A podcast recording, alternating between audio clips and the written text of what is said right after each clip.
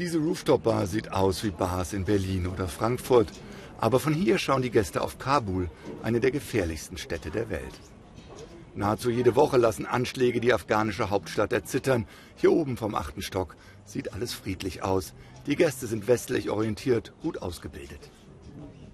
Uh, Zu uns kommen junge, beruflich gebundene Menschen, die im Privatsektor oder für die Regierung arbeiten. Wir kennen uns, arbeiten zusammen und so können wir die Bar betreiben. Network heißt die Bar und genau so ein Netzwerk wollen die Gäste hier auch bilden, Jobkontakte knüpfen. Wir, die junge Generation, wir wollen unser eigenes Geschäft haben, unsere eigene Arbeit. Wir müssen das Image von Afghanistan verändern. Die Medien im Ausland zeigen nur die schlechten Seiten des Landes. Die Taliban, sie zeigen die Anschläge. Sie zeigen nicht die guten Seiten.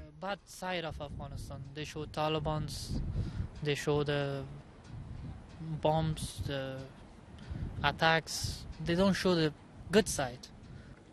Um Networking und Kontakte geht es auch im Hub. So nennt sich dieses Gemeinschaftsbüro. Hier soll Afghanen der Schritt in die Selbstständigkeit leichter gemacht werden. Spenden aus Europa finanzieren es. Mohamed Shamin entwickelt mit zwei Freunden Apps für Smartphones.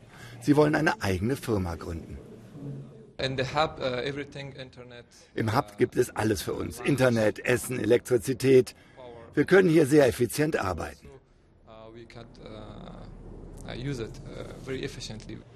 Das Fortins hat gerade aufgemacht. Habib Kantotakel ist eigentlich Journalist, schreibt hauptberuflich für verschiedene Zeitungen. Nebenher ist er jetzt Gastronom, will die aufstrebenden, jungen, gut qualifizierten Afghanen ansprechen. Wir haben keine grundsätzlichen Probleme gehabt, hier zu eröffnen, aber Bedenken gab es reichlich. Hier in Afghanistan ist die Gesellschaft sehr traditionell und konservativ. Die Gäste hier zieht es nicht ins Ausland. Sie versuchen sich eine Zukunft in ihrer Heimat, in Afghanistan, aufzubauen.